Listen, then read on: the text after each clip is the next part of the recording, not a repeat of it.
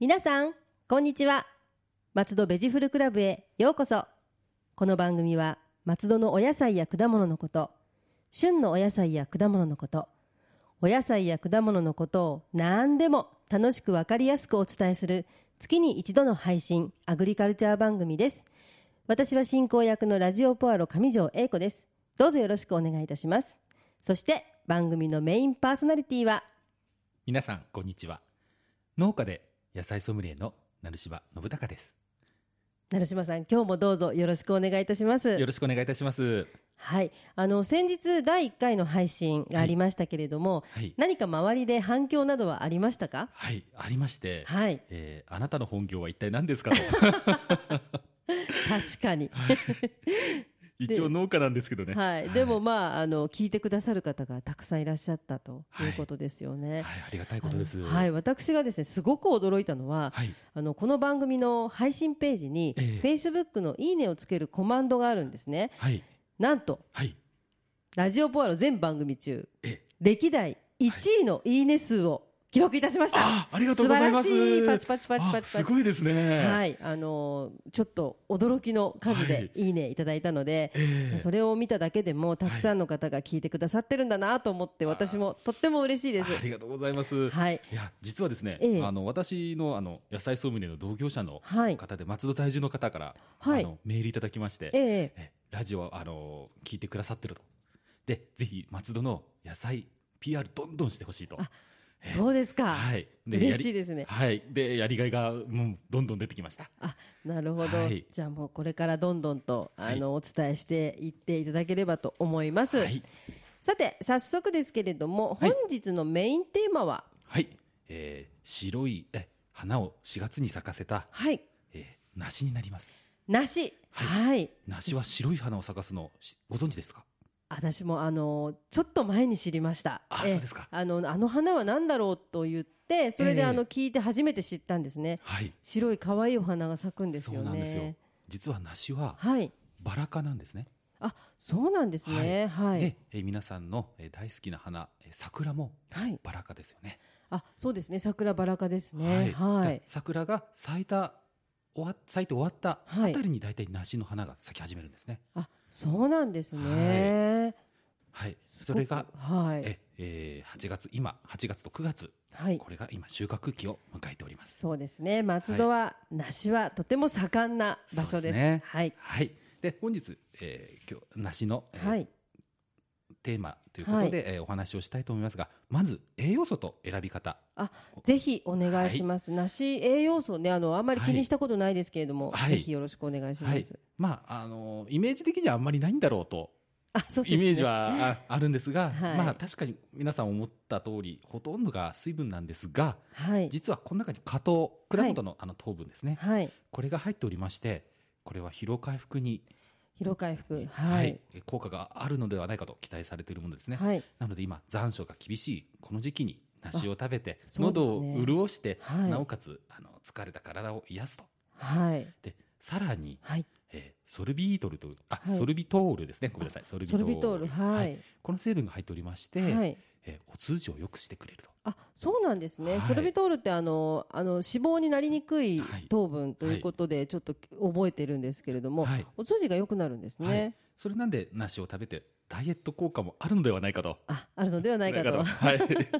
っとしたあのはい希望を持って、でもいいですね。ちょっとあの熱中症になりがちだったりとか、ちょっとええ疲労がやっぱり溜まったりしてるところにはい水分と果糖の多い果物ということで、はい本当にみずみずしいですもんね。はい梨は。ははいい。どんなものがじゃあ美味しく美味しい梨ですかね。選び方というか。あはい、えー形が良いものですねやはり、はい。それはやっぱ順調に育ったということでそうですよね、はいこの間も教えていただきました、はいストレスなく育ったってことですよね、あとやはり持った時にどっしりとしたものですねあ重み重いああなんか、はい詰まってるぞって感じがするものがあーじゃあ持ってみて重たい方がいいわけですね、えーはいはい、それで、えー皮にムラのないものですねあ皮ははいあの表はい表皮ですかねはい、いあの綺麗なものを綺麗、なものははいいはい、シミとかがあんまりないものが理想ですねはいはいであの松戸では直売所が多いので、あはい、そうですね良いものは良いものとして販売してまして、はいあのそれでない B 級品と言われるものはお勤め品として販売されてることが多いのではいあの直売所では選ぶ手間が省けると、うんあなるほどはい、お勤め品お勤め私大好きです お勤めしている人をよく探します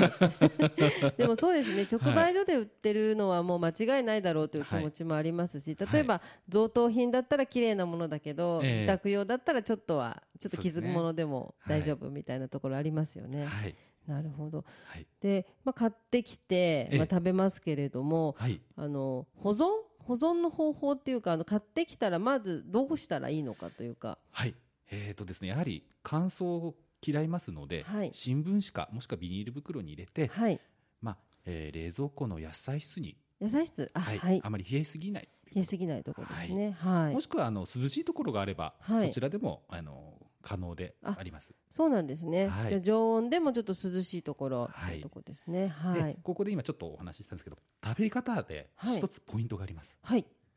っと皆さん食べる時やっぱ冷えてる方がいいですよね、はい、もう水分の多い果物はもはうキンキンに冷えてる方がいいですよね、あの食べる1時間前程度にはい野菜室から、あの冷えてる冷蔵庫の方にあの入れて冷やしていただけると美味しくいただくことができますそうなんですね。はいもう最初からもうあの買ってきた時から冷蔵庫でずーっと冷え冷えに待ってるのはダメなんですね。なるべくならあの、甘みが薄れてしまうんですよあの冷え冷えだとああ、そうなんですか。なので食べる1時間前ぐらいにあの冷やすようにしていただけると甘みが十分に楽しめる、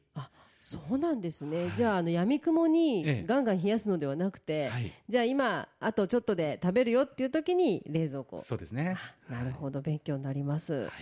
そうなんですねあとまあ食べ方でもう一つ、はいあのこれ農家で聞いた話なんですね、はいあの生産農家の方から聞いたんですが、えええーおろした梨にはい肉を漬け込むとはい肉が柔らかくなって美味しいというんですねあそうなんですねあの、あちょっとだけ聞いたことがありますああそうですのかはいあの焼肉屋さんとかでええね、はいあの梨が入ってるっていうのは聞いたことがありますねはいはい、実はこれ理にかなった調理法で、はいえープロテアーゼという成分がありまして、はいえーそれがタンパク質の分解酵素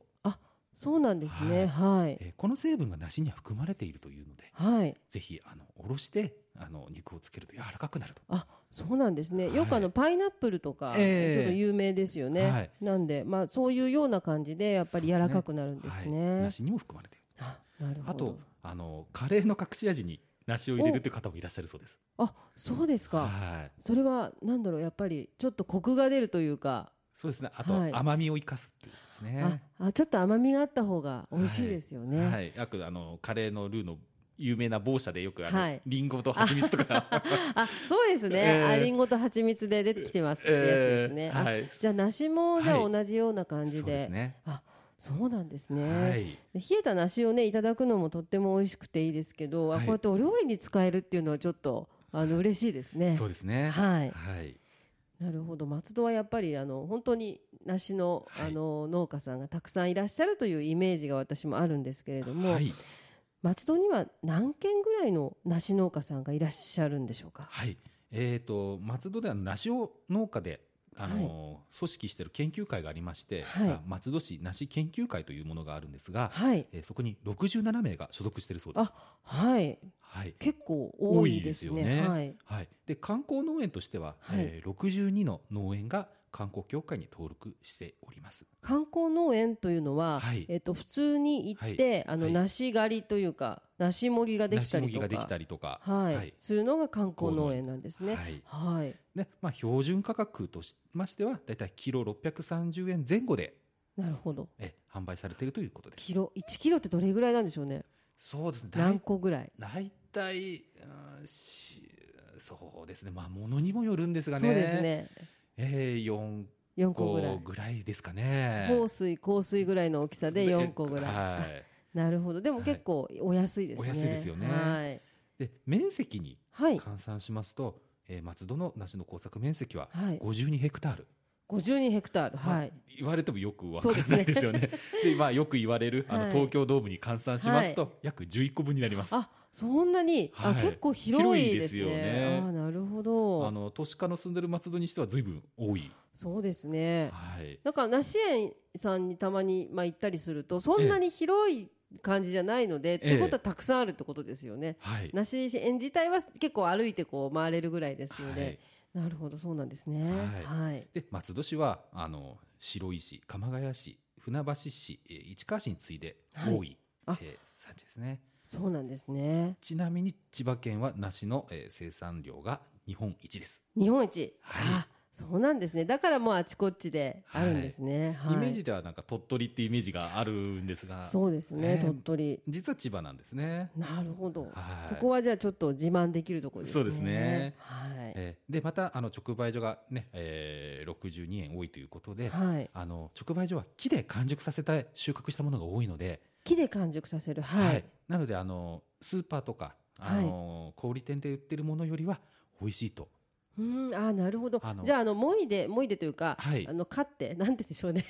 収穫して、ええあの、追熟させるよりは、木でもう完全に熟した方がやはり美味しいと。美味しいですね、そうなんですね。はあ、いそれもすごく勉強になります。はいはいな。のでぜひあの梨の本当の美味しさを食べていただきたい場合はあー直売所でなるほどはいそうなんですね。ちょっとじゃあ直売所で皆さんぜひはい美味しい梨を味わっていただけたらと思うんですけれども、はい梨ですけれども、ええいつ頃から松戸で栽培されるようになったんですか。えーとですね関東の方で、はいあの梨の栽培が始まったのは江戸時代と言われておりまあ江す。戸時代、はい、は、はいい、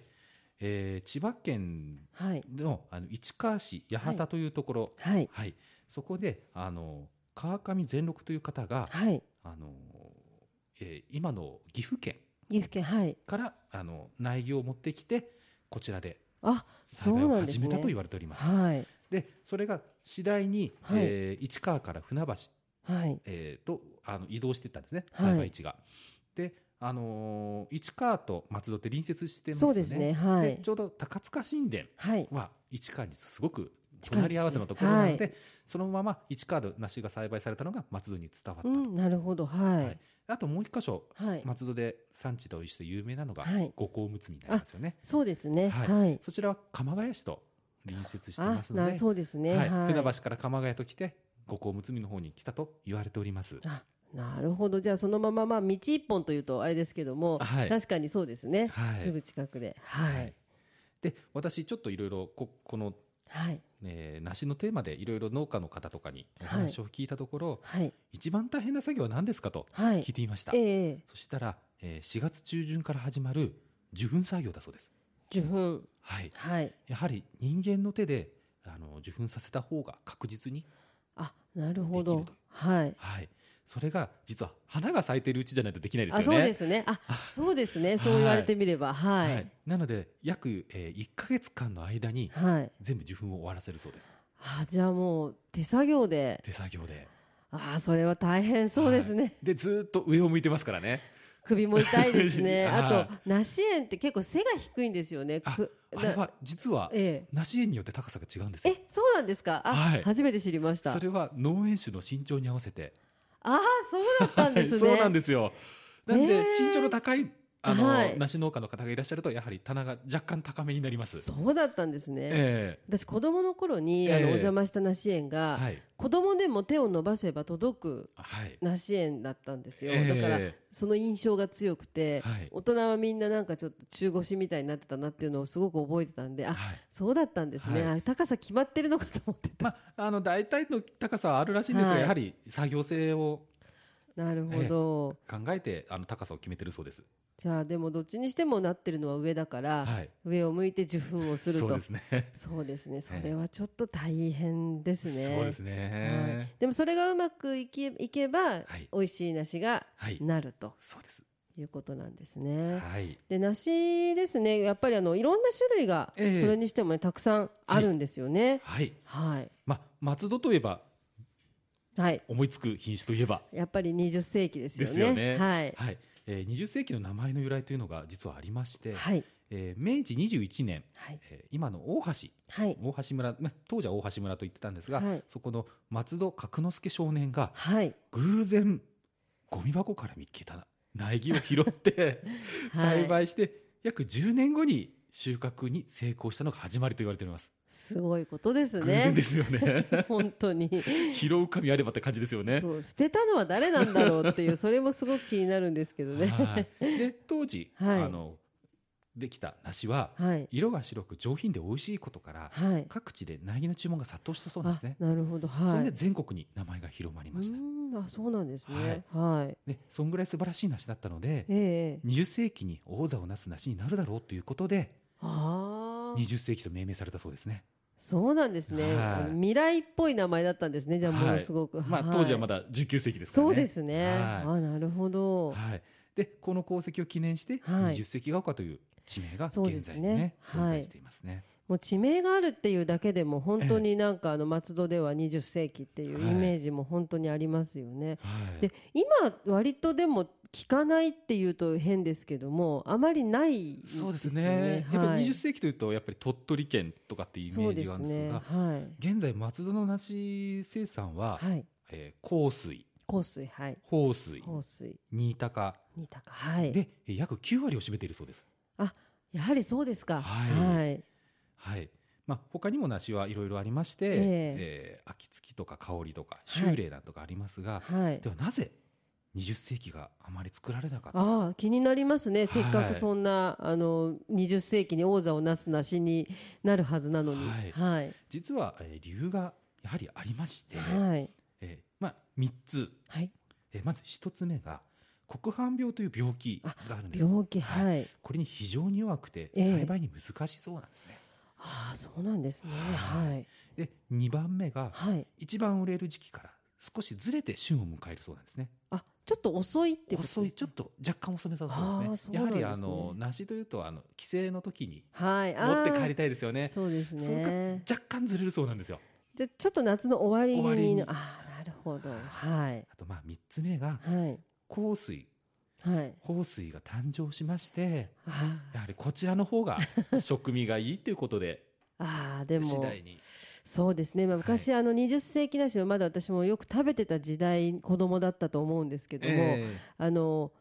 変な話、はい外れることがあるってえいうあの、 ええなんて言うんですかあのふかふかした感じ。あはいはいあのちょっと残念な残念な感じがうんになっちゃうものがあったと思うんですけど、確かに香水、放水がわーっとなってからは、その残念な梨に出会ったことがあんまないかそもうしでれすなよいですねね。やははりい渡りあの栽培もしやすいそうなんですね20世紀に比いべろてんな事情があるんですね。はい、でもなんではい鳥取でいまだに20世紀は盛んだって疑問に思いませんかそうですね CM などでも聞きますし、はいまだやってるますよね、はいあちらでははいなんかあの私ちょっとこれを調べたところ、はいまあ、あのけ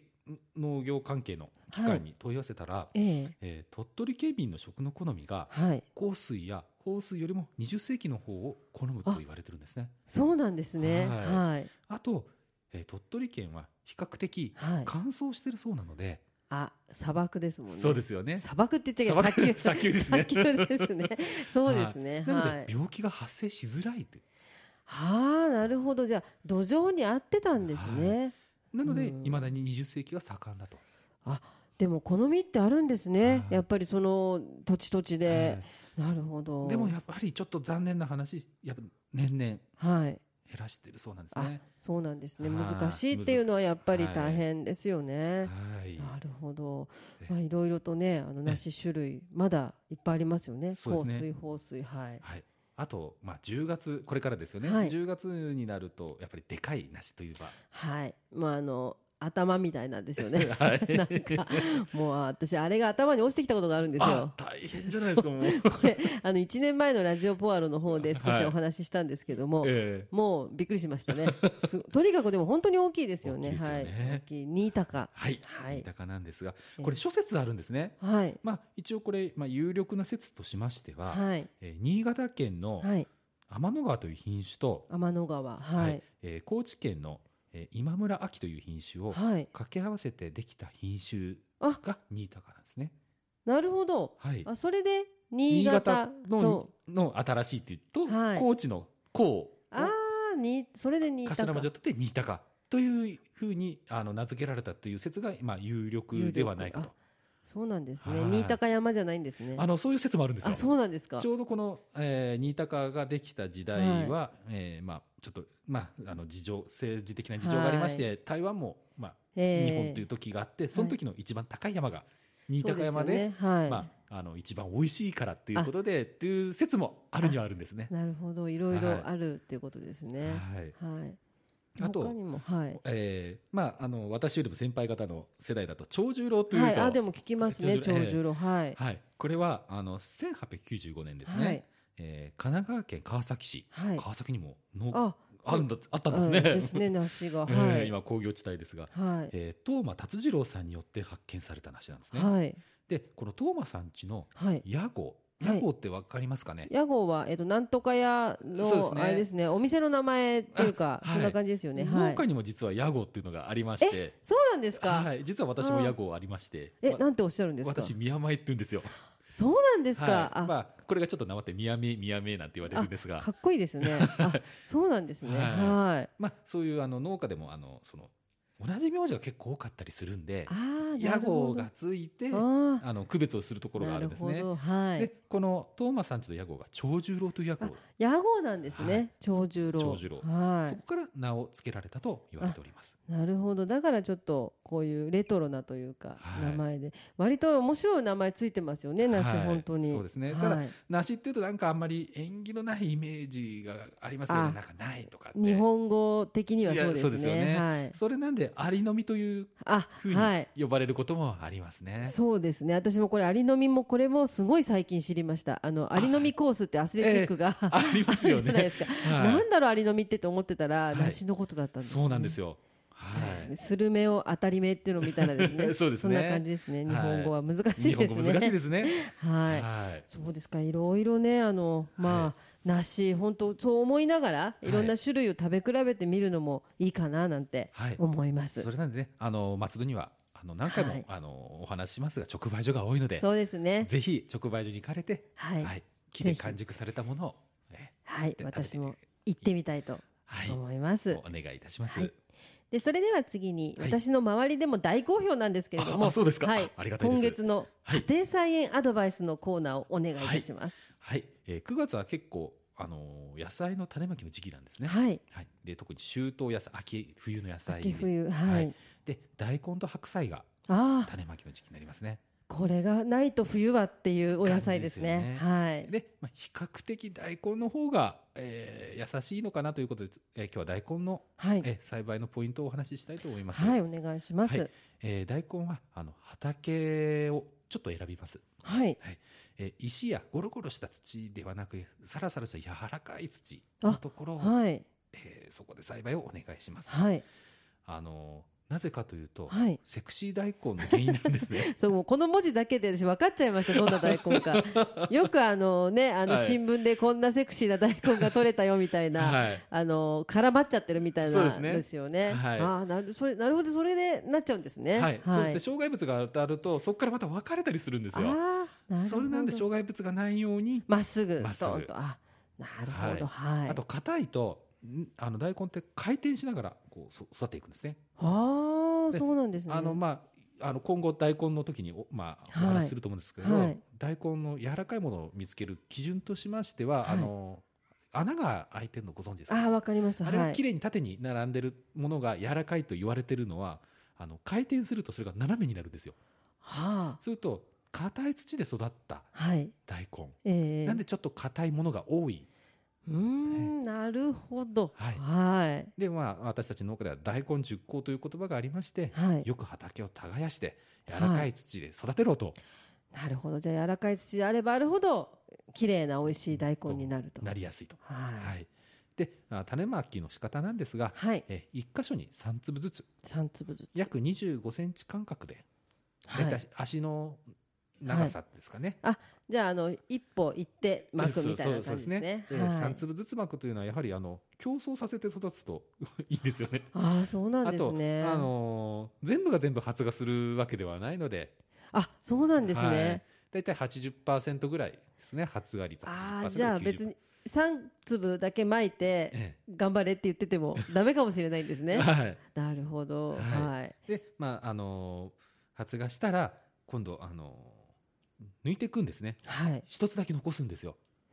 ああ。まあ、これ私たちこの松戸だけの言葉かもしれないんですが、はいおろ抜き作業っていうんですねおろ抜き。おろ抜きはあはいあのただこれやっぱ最初慣れないとみんなよく見えるんですよねそうですよ ね。それを一つ選べって言うとうーんってあの本当にあの間引きと言われるようそなうですね作業をやっぱり見てると、 はいなかなか踏ん切りつかないだろうなってそうないんう。ですよね、はい、わかります、はないんだか。はい。でたまにあれこれ違うの抜いちゃったなんてやるんですがそうですよね。はいでもそれをじゃあ、うーんって言って悩みながらも抜いてええ、はい、一つにしてもらってはい。はい。はいあのそのまま育って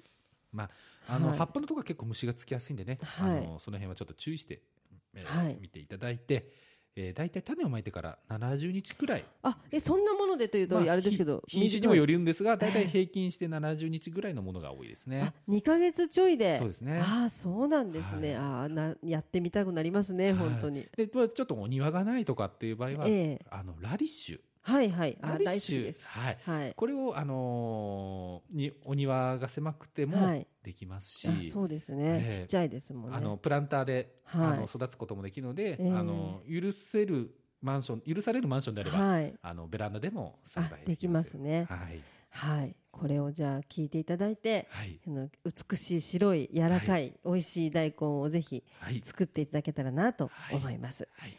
さてここで成島さんがメインで作られているはい紫陽花ネギ情報もお願いいたします、はい、えー今月のアジサイネギ情報としましては、えー、9月ははい実はアジサイネギ農家にとって一番忙しい時期なんであすね。そうなんですねはい、はだいいたい1ヶ月に1回のペースではい、ネギを、えー定食します。はいなんですけど、この9月は、えー、12月下旬からはい3月いっぱいに収穫するネギを一度に植えます。うわ大変ですね 大変なんですよ。ははいい。それなんで、えーえー、12、1、2、3、約4ヶ月分のネギをここ一気にい一気に植えるんですね。ああそれはお忙しいお忙しいんですねはあ。それで、またこう大根とか白菜とか他の野菜のあじゃああー秋口はお忙しいんですね忙しいですねあーなるほどでもそこで一生懸命頑張って植えると美味しいおネギができてくるとはい、いうことなんですよはいね。はい。で今植えたのがちょうど旬の時にはい。食べれる一あ番ーアジサイネギでも美味しい時期に食べられる。あーいいですね。はい。じゃあ美味しくなれとはい言いながらってことでそすうですねね。。また旬になったらアジサイネギのお話をしたいとは思いい、ます。ぜひお願いします。あとまあちょっと宣伝がてらなんですが、はい。アジサイネギも実は加工食品が結構ありまして、はい今日はその中の一つアジサイネギポークソーセージのお話をしたいと思はいいます。。私も大好きであす。ありがとうございます、 あの最近イベントでちょびちょび販は売いさせていただいてるんですが、はい。えーこれは地産地消の、はい。あのー加工品となりまして、はい。えーメインの豚肉ははい。千葉県産100%です豚肉もじゃあもう千葉県産ですね。はい。で紫陽花ネギも、えー100%、そうですよね。はいはい結構あのネギソーセージってたまに売ってるとこあるんですが、ええあのコストの関係で玉ねぎをごまかして入れるところがあるんですがこのソーセージははい。ネギ100%、ネギ100%が入ってるんですはいね。、で、えーソーセージ全体量の中の、はい。えー、11%がアジサイネギなんあ、でですもね。結構入っ入っててるまんすですね。よ。あの確かにあのすごくあのネギと豚肉の味がちょうど本当に同じぐらいな感じするんですよね。はい。なので私大好きなんですあけど、はい。はいで、結構あのビール進むんですよね。そう進みますね。ははい い、で、よくあのハーブ入りソーセージなんあてありますねあるんですが、はいあれはだいたいハーブが約8%と言われております。あじゃあもう全然入ってるじゃないですか。はい。素晴らしい。はい。はい。えこのソーセージなんですが、えー現在販売されているところが、はいえー新松戸の農産直農産物直売所クランデール、クランデールさんですね。はいあ。と、えー、馬橋の農産物直売所松ぼっくり松葉こちらは、えーもう少しちょっとあと1週間後ぐらいから販売を開始いたします、はいあと隣の市なんですが、はい船橋市にあります、はいえー船橋市行田というところの農産物直売所船っ子畑というところで,、あ船橋でもじゃあ扱ってるんですね。はい売ってるんですね。はい。えーで5本、はい。えー税込み500 540円と、はい。ちょっとお値段はするんですがでも材料はすべて国産のものなのそでれは素晴らしいですはい、やはねりち。ょっとこのぐらいのお値段にしてしまうという。はい。でも一本結構大きくてはい食べ出があるので。はいあの見ちゃう見てあの作ってるのを見て食べると全然高い感じはしないですね。あありがとうございます、本当美味しいです。はい、ええなのでぜひあの皆さん、えー買っていただいて食べていただきたいと思います。はい、ぜひ皆さん行って買って食べてみてください。はい、松戸ベジフルクラブでは皆様のお便りをお待ちしております松戸のお野菜のことお野菜のいろいろな疑問おいしいフルーツの見分け方など聞いてみたいこと何でもお便りメールでお寄せください農家で野菜ソムリエの成島さんが何でもお答えしますはい、えー来月は10月ハロウィンはなのいで、えーテーマをかぼちゃにしたいと思いますよあ楽しみですろしくお願いいたしますはい、じゃあそんなかぼちゃのこともぜひお便りお寄せください。お便り宛先は郵便番号271-0092千葉県松戸市松戸1306鈴木ビル3階 FM 松戸松戸ベジフルクラブ係またメールアドレスは野菜アットマーク FM 松戸ドットコムです。ポッドキャストや iTunes でお聞きの皆さん、インターネットでラジオポアロと検索していただければ、一番上にラジオポアロ公式ページが出ます。番組では伝えきれなかったこぼれ話なども掲載していますので、ぜひ一度見に来てくださいね。ラジオポアロの Facebook ページもあります。どうぞ皆さん、いいね押してくださいね。